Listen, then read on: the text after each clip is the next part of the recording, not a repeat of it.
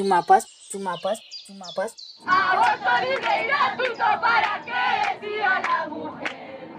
Aborto libre y gratuito para que decida la mujer una mujer que a los tres meses se dio cuenta de que eh, venía el feto mal formado y pues ella recluyó todo el tema para interrumpir el embarazo, pero la ley, las instituciones médicas se lo aprobaron ya cuando tenía ocho meses de embarazo. De embarazo.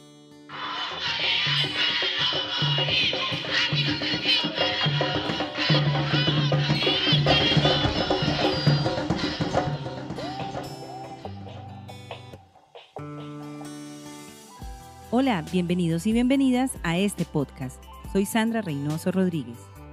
En este episodio conoceremos y hablaremos acerca de las barreras de la interrupción voluntaria del embarazo que viven las mujeres en Sumapaz. Soy Mildred Ladino Gama.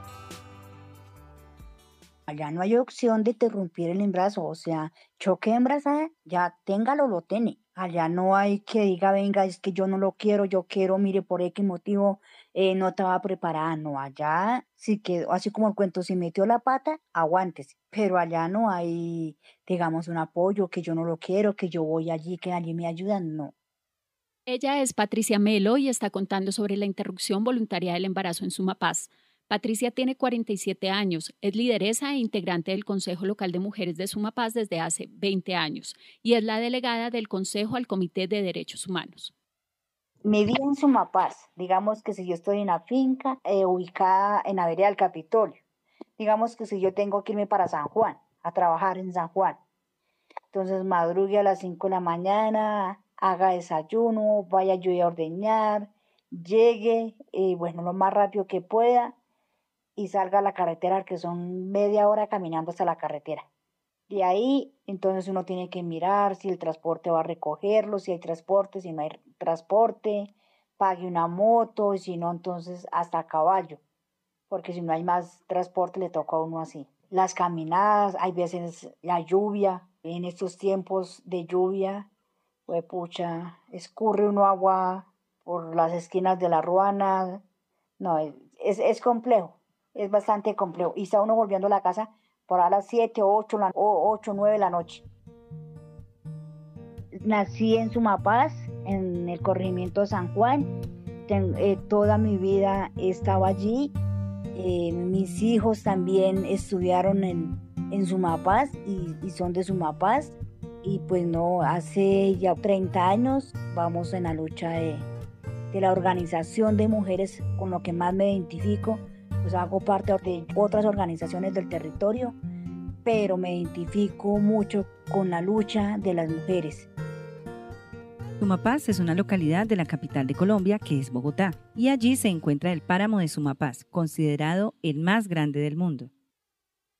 El acceso a Sumapaz no es fácil porque es que es la localidad 20 del distrito capital, la única localidad netamente rural. La localidad se divide en tres corregimientos y sus 28 veredas.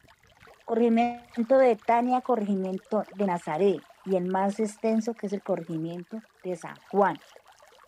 Y es muy difícil el acceso porque es que, digamos, que llegan las entidades y van solamente como hasta donde pasa el carro por, digamos, a las orillas de la carretera pero de ahí tiene que uno muchas veces caminar 3, 4 horas para poder llegar a la familia que uno va a visitar, aquella persona que necesita el servicio de las diferentes instituciones. En su mapa no contamos con transporte de una vereda a la otra, pero es que las distancias de una casa de una vereda a la otra son lejanas. La localidad de Sumapaz la Bogotá rural, en la que habitan frailejones, montañas y población campesina, fue uno de los territorios afectados por el conflicto armado de Colombia. Hace parte de la conocida región de Sumapaz y tiene conexión con departamentos como Cundinamarca, Huila, Tolima y Meta. Esta guerra nos dejó marcadas a muchas mujeres, a todas, porque las mujeres de Sumapaz somos víctimas directa o indirectamente de este conflicto. Eh, las violencias que se han vivido y que se viven, porque esto no paró acá la, la guerra. digamos que fueron violencias que nos dejó las huellas psicológica, verbalmente, económica, emocional, patrimonial. O sea, en todos los sentidos, en la violencia sexual fueron calladas, nunca se denunciaban. Primero, porque la niña o las mujeres no teníamos el conocimiento a dónde se denunciaban, no teníamos eh, ese, apoyo que hoy hay. Y, y aún así, todavía encontramos mujeres que dicen, yo no puedo denunciar porque es que el miedo de denunciar es que a mí, mi compañero, mi amigo, mi primo o el agresor está en la vereda. Entonces yo denuncio, yo soy la que corro riesgo.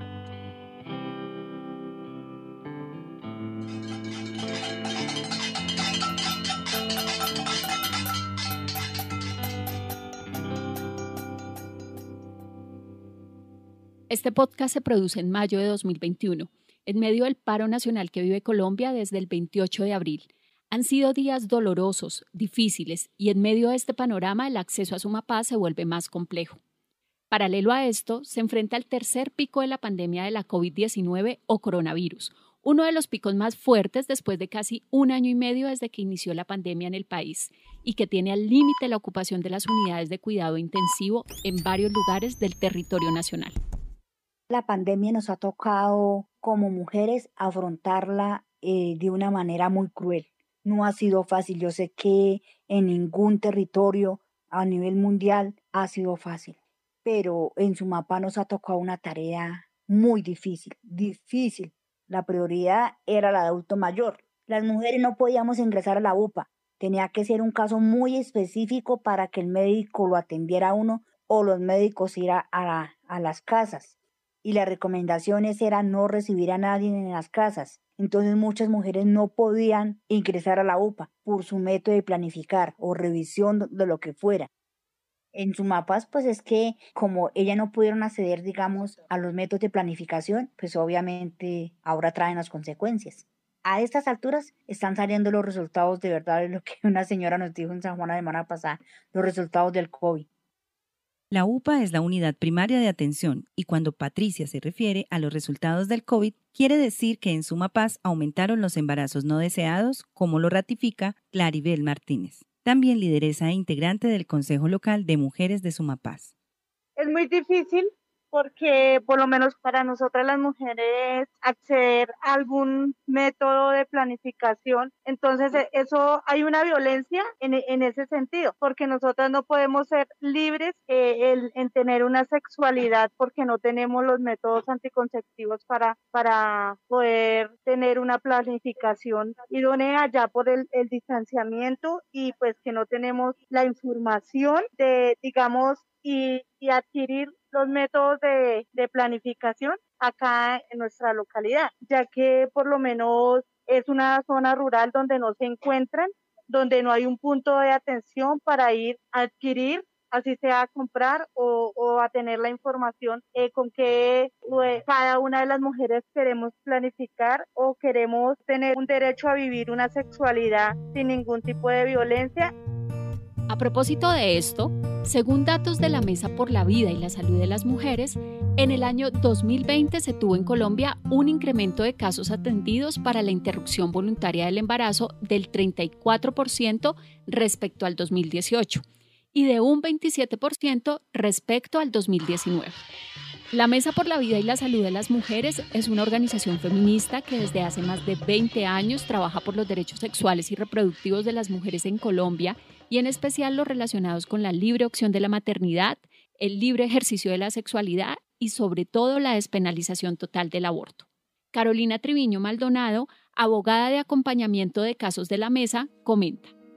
Hay unas afectaciones muy importantes y muy difíciles eh, que ha traído la pandemia y las medidas que ha establecido el gobierno en la pandemia. Porque hay cifras que lo revelan así, eh, quienes han, digamos que quienes han sido más afectadas con estas medidas y con el tema del COVID pues son las mujeres en términos de acceso a trabajo, acceso a, a salud y pues eh, al tema también de, eh, la violencia en la violencia en el marco de la familia.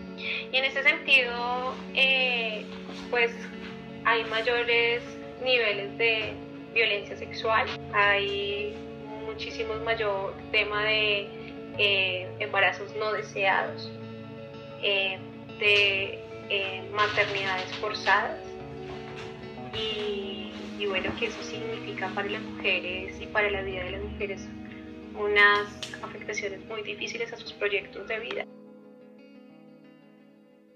Digamos, en, su mapa sí se ve muy criticado eso, que diga que una mujer eh, se fue y abortó, no, eh, allá sí, o sea, señalan mucho eso.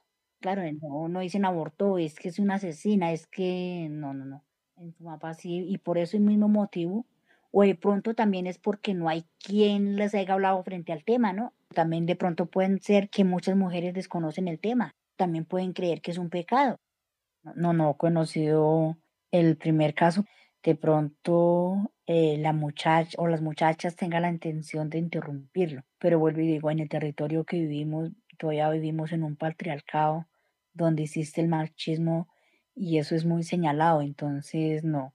Si lo hacen, creo que lo hacen, digamos, eh, muy ocultamente que nadie se dé cuenta, pero que no yo lo conozca, no. En Colombia hace 15 años la Corte Constitucional emitió la sentencia C355 del 2006 y a partir de allí se puede interrumpir voluntariamente el embarazo por tres causales. Al preguntarles en un taller en el que participaron las integrantes del Consejo Local de Mujeres de Sumapaz, Paola señaló las siguientes por mm, abuso sexual, malformación del feto y mm, de, en algún problema psicológico que tenga la mujer en embarazo. La despenalización de la interrupción voluntaria del embarazo OIV constituye un avance significativo para la garantía y ejercicio de los derechos sexuales y reproductivos de las mujeres. Pero aún persisten barreras de acceso que, como hemos escuchado con la pandemia de la COVID-19, se incrementaron, y claramente más en las zonas rurales, a pesar de que se cumpla con algunas de las tres causales para interrumpir el embarazo, cuando es producto de una violación, por riesgo para la salud integral o la vida de la mujer o persona gestante, o cuando el feto presenta malformación que haga incompatible su vida extrauterina. Al preguntarle a Patricia puntualmente por la sentencia, esto nos dijo. Le cuento que ni yo la conozco. No, allá no se habla de nada de eso. O sea, la, orientación que se daba en los colegios pero ya va a ser dos años que no, no, no, allá nadie conoce nada de eso. Lo que pueda orientar la Secretaría de la Mujer y, bueno, las entidades que, que les compete de pronto ese tema, pero ha sido muy, muy poco. Patricia se refiere a la Secretaría de la Mujer de Bogotá, la entidad gubernamental que trabaja por el reconocimiento y la garantía de los derechos de las mujeres. Estefanía Villamizar es la profesional para el derecho de la salud plena de dicha entidad y nos cuenta. Una de las barreras que se establecieron y que se encuentran dentro del comunicado de la Secretaría de Distrital de la Mujer es el de, conocimiento sobre la normatividad vigente de IBE. ¿Eso qué quiere decir? Que implica el no reconocimiento de los derechos sexuales y reproductivos y por ende el derecho a la interrupción voluntaria del embarazo, tanto en funcionarios y funcionarias como en las mujeres y personas con capacidad de gestar para el acceso y garantía de ese derecho. Pues eso quiere decir también que las mujeres, al no conocer que existe una sentencia que eh, prevé eh, que su vida o su integridad se vea afectada por un procedimiento inseguro y que están para bajo las tres causales establecidas por la sentencia C55 del 2006, pues hace que no exija esto también a los, a los profesionales y a los profesionales en salud. Desde que se emitió la sentencia en el 2006 hasta hoy, la Mesa por la Vida y la Salud de las Mujeres ha atendido alrededor de 1.300 mujeres en el país, con asesoría y acompañamiento legal en el trámite para lograr la garantía de su derecho fundamental a la interrupción voluntaria del embarazo. De las 1.300, solo 115 han sido mujeres campesinas y rurales. Según la mesa, esto tiene varias explicaciones, principalmente que las mujeres rurales tienen menos acceso a la información, tienen menos acceso a los servicios de salud y en particular a los servicios de salud sexual y reproductiva y tienen aún menos información sobre la interrupción voluntaria del embarazo y consideran que presentan también mayor tipo de barreras.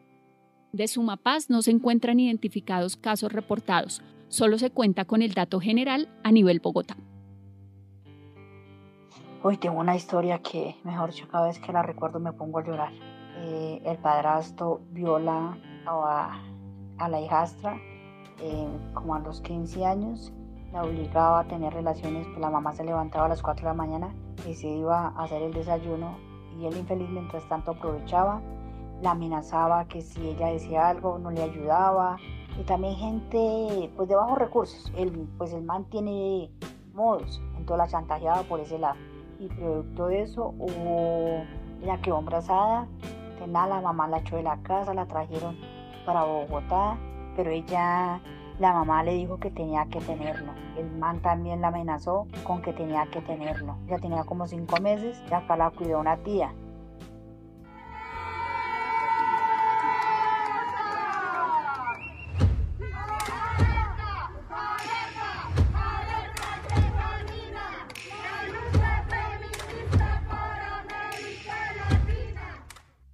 Movimiento Causa Justa, conformado por más de 40 organizaciones y 60 activistas de Colombia, el 16 de septiembre de 2020 interpuso una demanda para que se elimine el delito del aborto del Código Penal.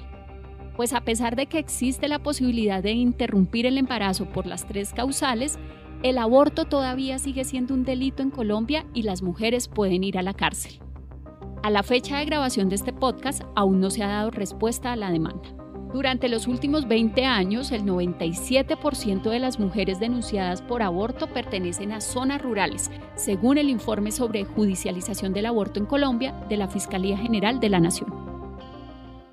En San pasó un caso de que, pues no sé si era que la China había abortado uno, pero la China se puso enferma y eso y todo el mundo la señalaba.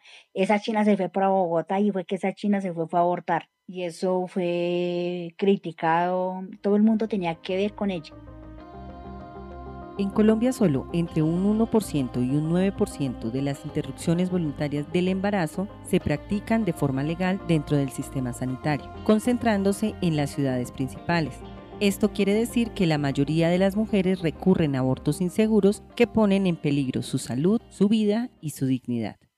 Aunque la sentencia C355 de 2006 fue un hito en América Latina y el Caribe, pues convirtió a Colombia en ese momento en uno de los países de la región con las excepciones más amplias a la penalización del aborto, la realidad es otra.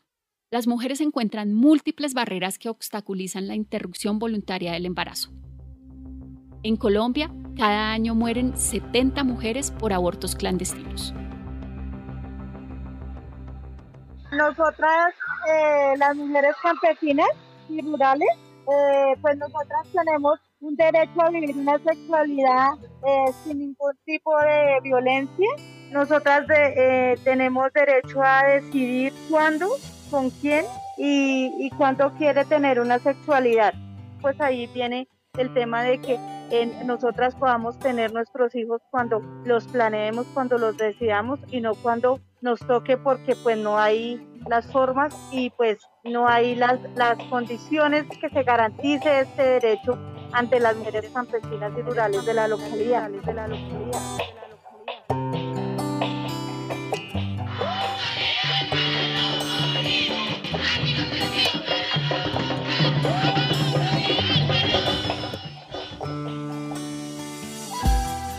Agradecemos para la producción de este podcast especialmente al Consejo Local de Mujeres de Sumapaz, así como a la Mesa por la Vida y la Salud de las Mujeres y a la Secretaría de la Mujer de Bogotá. Las voces que aparecen de las integrantes del Consejo Local de Mujeres de Sumapaz corresponden a Patricia Melo, Livia Villalba, Claribel Martínez y Paola Pérez. Esta historia fue contada por Diana Mildred, Ladino Gama y Sandra Milena Reynoso Rodríguez. El reportaje fue creado de forma colaborativa en el Laboratorio de Historias Poderosas, realizado por Chicas Poderosas, con el apoyo de Open Society Foundation. Catalina Ruiz Navarro acompañó y editó este proyecto. Luisa Fernanda Gómez fue la verificadora de datos. La equipa de Chicas Poderosas apoyó este proceso con capacitaciones, apoyo económico y acompañamiento. Conoce todas las historias creadas en el Laboratorio de Historias Poderosas realizado en Colombia ingresando a chicaspoderosas.org slash historias Colombia.